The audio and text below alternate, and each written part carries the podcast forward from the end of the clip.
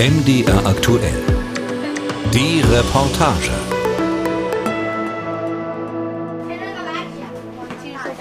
Im Kinderzimmer von Hao Ming in Shanghai sieht es so aus, wie es auch bei einem Neunjährigen in Europa aussehen könnte. Unterm Fenster steht ein Bett, gegenüber ein Kleiderschrank. Daneben an der Wand stehen ein kleiner Schreibtisch und ein Regal mit Schulsachen, Büchern und Spielzeug. Hao Ming lebt mit seiner Mutter Xiao Jing und deren Freund in einer kleinen Wohnung im Norden Shanghais. Die beiden heißen eigentlich anders. Um sie zu schützen, haben wir ihren Namen geändert. Seit Anfang September geht Hao Ming in die dritte Klasse. Für Hao Ming hat sich einiges geändert mit dem neuen Schuljahr. Unter anderem wird an den Schulen in Shanghai nun weniger Englisch als bisher unterrichtet. Noch könne sie nicht sagen, was das für ihren Sohn bedeute, sagt die 43-jährige Xiao Jing. Bisher habe ich natürlich noch keine großen Unterschiede festgestellt. Er hat jetzt statt vier nur noch drei Wochenstunden Englisch. Wir wissen noch nicht, ob es dieses Schuljahr wieder Englischtests geben wird. In den vergangenen Jahren gab es die. Good morning. Hi, Tom and Alice. How are you? Haumings Mutter möchte ihren Sohn später auf eine internationale Schule in Shanghai schicken. Ihm zur Vorbereitung zusätzlich Nachhilfeunterricht zu verordnen, das ist nun allerdings nicht mehr ohne weiteres möglich. Denn auch das ist eine Neuerung zum eben begonnenen Schuljahr in China. Kommerzielle Nachhilfeanbieter sind stark eingeschränkt, teilweise sogar verboten worden. An Wochenenden sollen Kinder in China überhaupt keine Nachhilfe mehr in Anspruch nehmen können. Mutter Xiaojing findet die neuen Regeln eigentlich gut, weil Bildung damit weniger abhängig vom Geldbeutel der Eltern wäre. Aber wir machen uns als Eltern natürlich Sorgen, wenn wir merken, dass unsere Kinder im Unterricht nicht mehr mitkommen und wir dann doch wieder Nachhilfe organisieren müssen. Gut möglich, dass Nachhilfe künftig heimlich und quasi im Untergrund stattfindet. Aus der Nachhilfelehrerin wird dann eine Haushaltshilfe oder so. Für den Neunjährigen hat das neue Schuljahr eine weitere Neuerung gebracht. Als neues Schulfach ist Xi Jinping Kunde dazugekommen. Landesweit bekommen chinesische Kinder ab der Grundschule nun die Lehren des kommunistischen Staats- und Parteichefs beigebracht.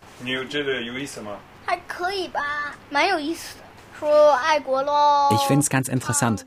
Da geht es um Patriotismus, um die Nationalhymne und Heldengeschichten. Kannst du mir sagen, was Patriotismus bedeutet? In Deutschland haben wir das nicht als Schulfach. Es geht darum, sein Land zu lieben. Und darum, dass wir uns in China nicht mehr versklaven lassen.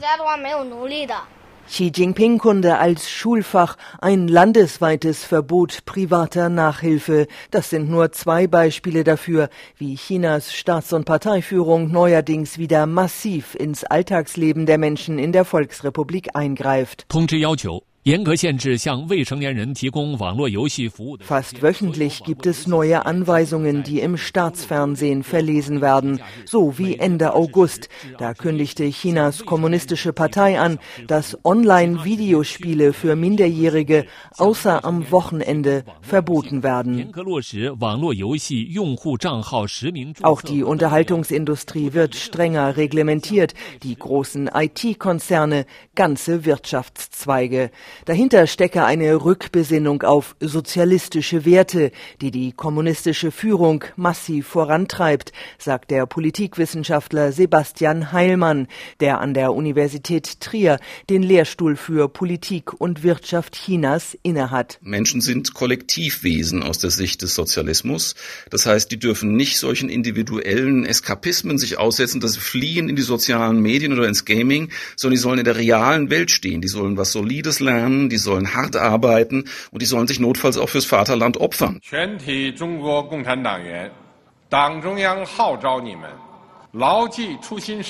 Erinnert euch an die ursprüngliche Mission der Kommunistischen Partei, rief Xi Jinping Anfang Juli zum 100. Gründungstag der KP den Parteimitgliedern zu.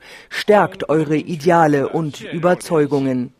Viele, vor allem westliche Beobachter, haben solche Appelle in den vergangenen Jahren als sozialistische Folklore abgetan, die man nicht mehr ernst nehmen müsse. Aber rund 40 Jahre nach Beginn der wirtschaftlichen Öffnungspolitik in China ist die ursprüngliche Mission der KP und damit der sozialistische Traum von der Gleichheit aktueller denn je. Deutlich wurde das Mitte August nach einer Sitzung des mächtigen Finanz- und Wirtschaftskomitees unter Leitung von Xi Jinping. Wie in China üblich gab es anschließend keine Pressekonferenz, sondern nur eine Ansage im Fernsehen. Aber die war deutlich. Wohlstand für alle bedeutet Wohlstand für alle Menschen, nicht Wohlstand für einige wenige, verlas eine Sprecherin die Ergebnisse der Beratungen. 要加强对高收入的规范和调节。 Es sei notwendig, exzessiv hohe Einkommen zu regulieren und Unternehmen mit hohen Einnahmen dazu zu bringen, mehr an die Gesellschaft zurückzugeben.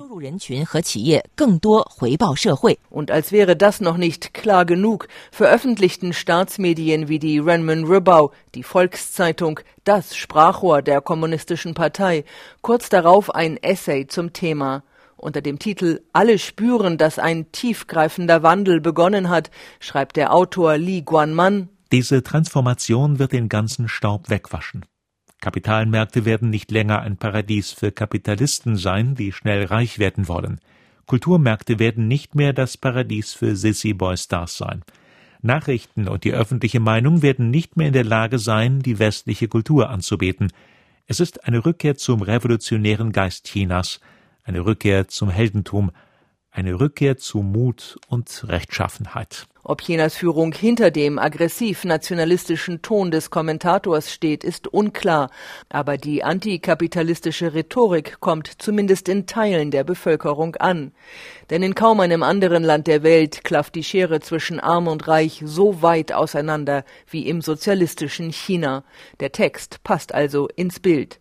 Für Politikwissenschaftler Sebastian Heilmann von der Universität Trier sind das Schlagwort vom Wohlstand für alle und die Regulierung der Märkte und Konzerne Zeichen tiefgreifender Veränderungen. Es ist so, dass offensichtlich die Parteiführung Xi Jinping zu dem Schluss gekommen ist, dass die materiellen Voraussetzungen jetzt gegeben sind, was ganz Neues anzufangen. Dass also die Kapitalmärkte, auch Immobilienmärkte, nicht der Hemmschuh sein dürfen, um den Sozialismus in China für dieses 21. Jahrhundert weiterzuentwickeln. Insofern sind das große ähm, Ziele, die dahinter stehen und die gehen weit über ähm, jetzt regulatorische Maßnahmen gegenüber einzelnen Marktsegmenten äh, hinaus.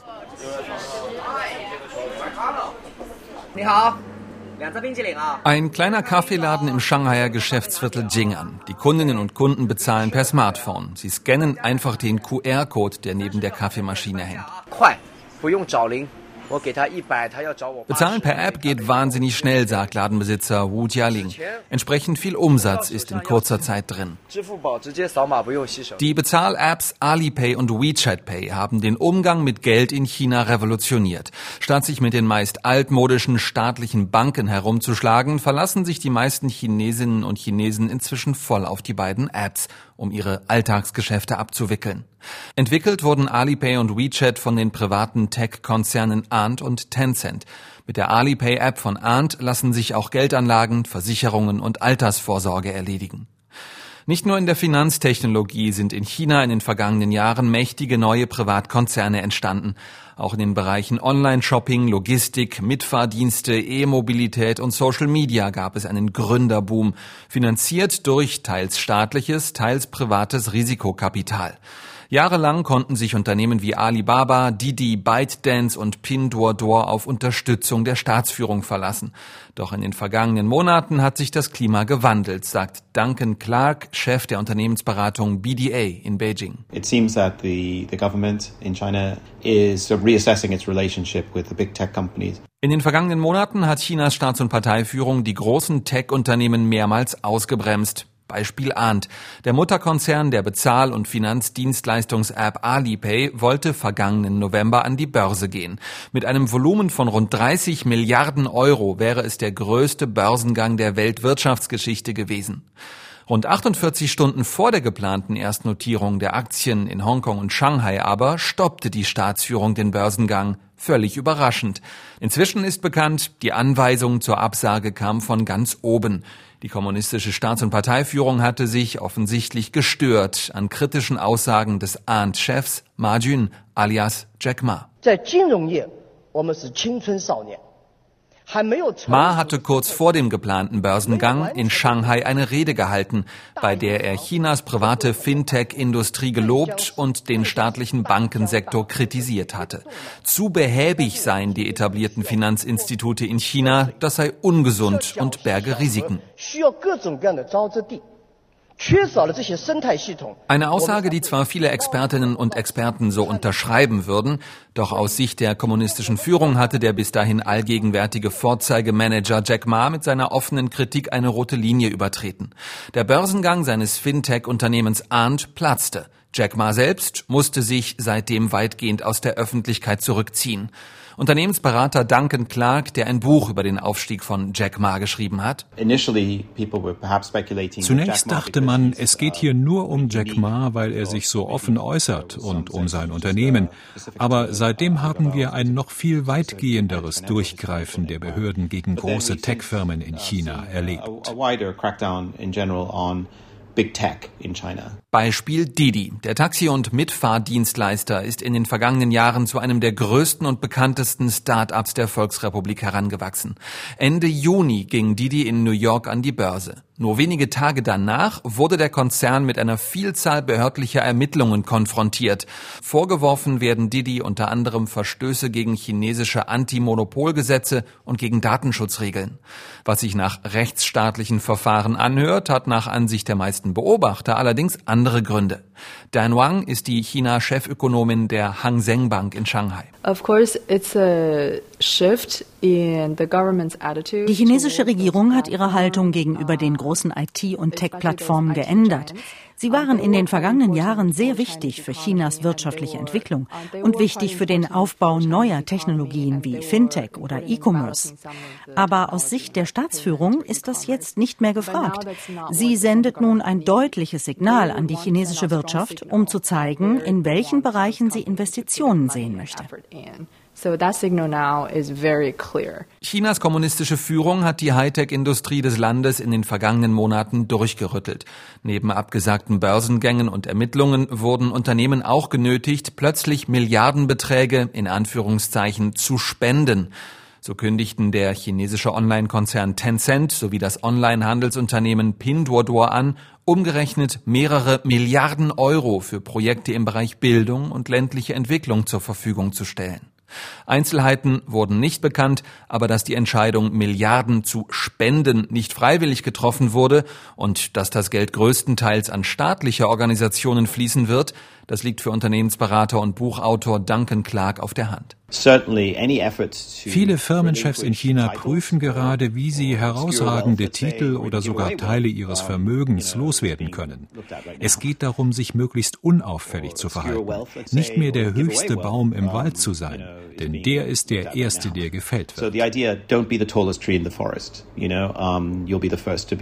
Offen sprechen will über all das in Festland China kaum jemand. Im Gegenteil, selbst Gesprächspartnerinnen und Gesprächspartner, die sich in der Vergangenheit kritisch geäußert haben gegenüber der kommunistischen Führung, sind nun plötzlich auffallend still. Andere verteidigen das Vorgehen der Staats- und Parteiführung, so wie Ye Tan, Gründerin einer Unternehmensberatung in Shanghai. 没有发生什么，只是一个中国的一个经济周期到了。 das ist einfach der Beginn eines neuen Wirtschaftszyklus. Das liegt in der Natur der Sache. In den 1980er Jahren war China sehr arm. Die damalige Politik bestand darin, zuerst in einigen Bereichen für Reichtum zu sorgen. Nun lautet das Politikziel Wohlstand für alle. Um das zu erreichen, werden bestimmte Maßnahmen ergriffen. Alles, was wir gerade in China erleben, hat mit dem Ziel Wohlstand für alle zu tun. 我们现在所看到的所有这一切，都是围绕这四个字产生的。 Außerhalb Chinas sieht man das Vorgehen der Staatsführung gegen Teile der Privatindustrie deutlich kritischer. Alicia Garcia Herrero ist die für Asien verantwortliche Chefökonomin der französischen Investmentbank Natixis. Ihrer Ansicht nach zeigt sich nun, dass China eben kein marktwirtschaftliches, sondern ein kommunistisches Land sei. You borrowed a model man hat sich in China ein Wirtschaftsmodell ausgeborgt, an das man eigentlich nie geglaubt hat. Trotzdem hat man sich für einen gewissen Zeitraum der Marktwirtschaft bedient, mit dem Ziel, reich zu werden. Jetzt, wo dieses Ziel erreicht ist, kehrt man zurück zum bevorzugten Wirtschaftsmodell. Der deutsche Manager Jörg Wuttke lebt seit Ende der 1990er Jahre in China. Als Präsident der Europäischen Handelskammer trifft Wutke regelmäßig einflussreiche Firmenchefs und politische Entscheider in der Volksrepublik. Auch Jörg Wutke nimmt deutliche Veränderungen in Chinas Wirtschaftspolitik wahr. Ich würde sagen, man sollte das mit Vorsicht und zum Teil auch mit Sorge sehen. Äh, Zumindest führt ja China vor, wie schnell sie gesamte Bereiche stilllegen können oder auch beeinflussen können. Bisher beschränkt sich das Vorgehen der chinesischen Staatsführung weitgehend auf private Internetkonzerne und Dienstleistungsunternehmen. Das betonen auch europäische Wirtschaftsvertreter wie Jörg Wuttke immer wieder. Konkrete Gefahren für deutsche und europäische Unternehmen sieht er noch nicht. Wir in Europa sind ja meistens äh, in anderen Bereichen unterwegs, vor allem da im herstellenden Gewerbe und die, also die sogenannte Realwirtschaft äh, ist eigentlich davon fast nicht betroffen. Aber dass sich die wirtschaftliche und politische Großwetterlage in China verändert hat, das kann auch Jörg Wuttke nicht abstreiten. Also ich glaube, dass Firmen, die jetzt wirklich in Aktien investieren, in Firmen investieren, äh, sehr viel vorsichtiger sein müssen, weil sie im Grunde wahrscheinlich jetzt erst äh, darauf kommen, dass sie hier in einen kommunistischen Staat investiert haben. Auch in anderen Bereichen der Gesellschaft ist der Einfluss der kommunistischen Partei spürbar gewachsen. Nach einem langen Schultag noch ein bisschen online zocken, damit ist es jetzt vorbei.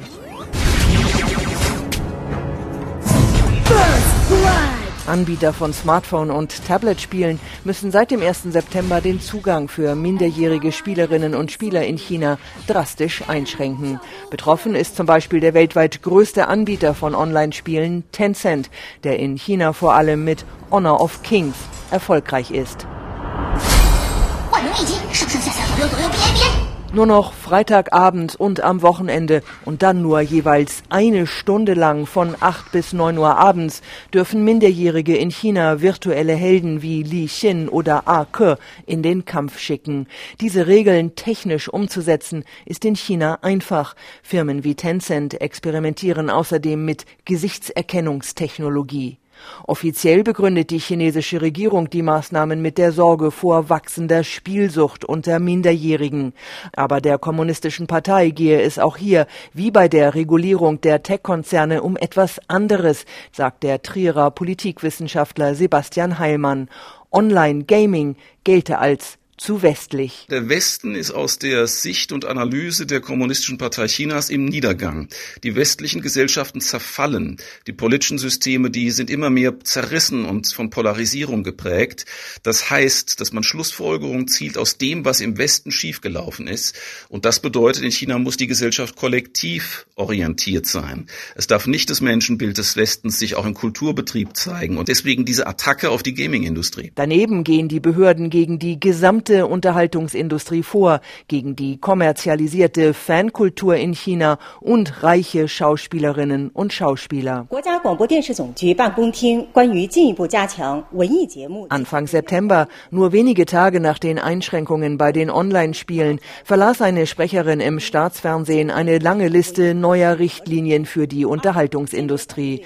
Fast zeitgleich verschwanden einige populäre und sehr reiche Stars quasi über Nacht aus den chinesischen Streamingdiensten und von den Social-Media-Plattformen. Gegen mehrere Stars wird wegen Steuerhinterziehung ermittelt. Ihre Filme dürfen nicht mehr gezeigt werden. Hunderte Online-Fangruppen wurden verboten, wie auch populäre Shows. Und Männer mit femininen Zügen sind nicht mehr erwünscht. 三，坚决抵制泛娱乐化。 Die Unterhaltungsindustrie müsse die Liebe zur Partei und zum Vaterland fördern, heißt es in den neuen Anweisungen. Fernsehsender und Streamingdienste werden angewiesen, auf die so wörtlich korrekte Ästhetik zu achten und verweichlichte Männer nicht mehr zu zeigen. Im amtlichen Dokument steht sogar das Wort Niang Pao, ein Schimpfwort in China für androgyn aussehende Männer, zu übersetzen in etwa mit Tussi-Typen.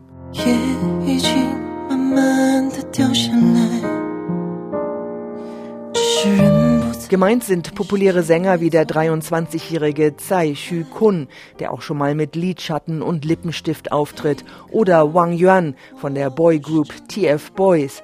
Der 20-jährige Sänger aus Zentralchina lässt sich gern mit langen Ohrringen und fluffigen, blumigen Tops ablichten.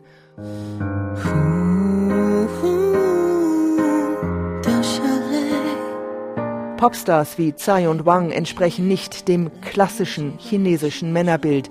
Sie sind Teil einer Popkultur, die stark von Südkorea, Taiwan und Japan beeinflusst ist.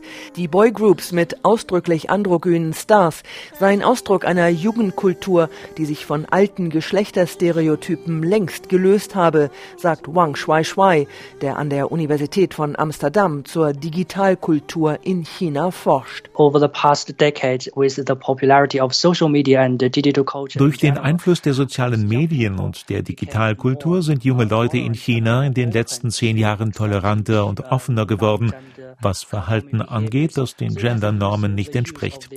Auch in der Sprache merkt man das in der ganzen Kultur. Die Akzeptanz von Homosexualität hat deutliche Fortschritte gemacht. Diese Fortschritte könnten die neuen Regeln der chinesischen Staatsführung jetzt zunichte machen, fürchtet Wang.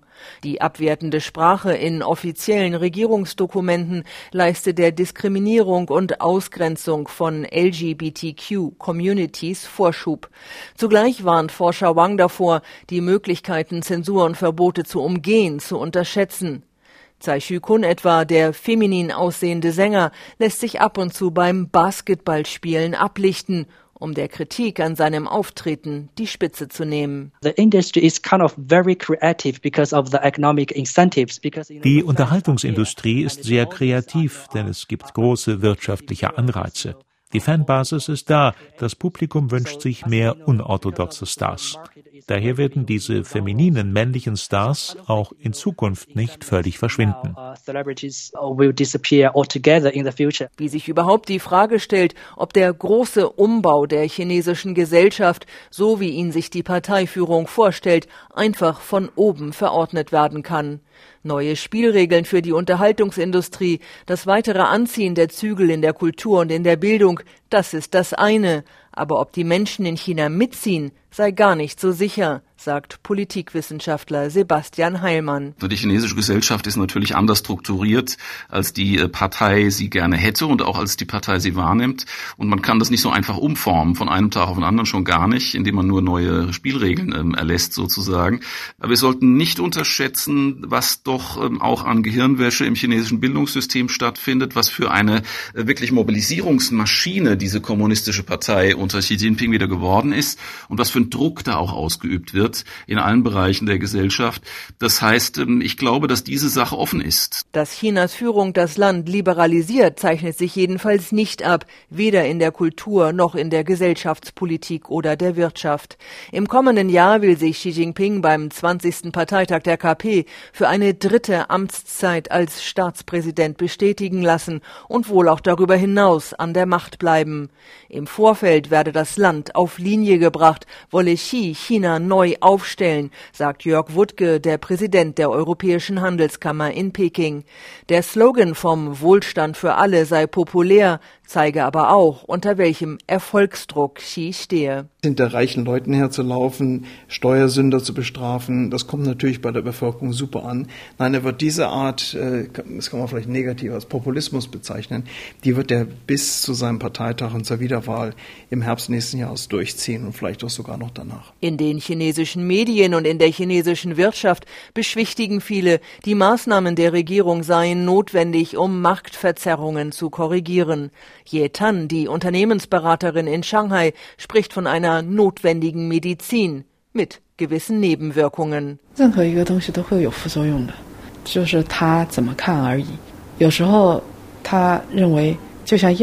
Jeder Arzt verschreibt ein anderes Medikament und das in der richtigen Dosierung.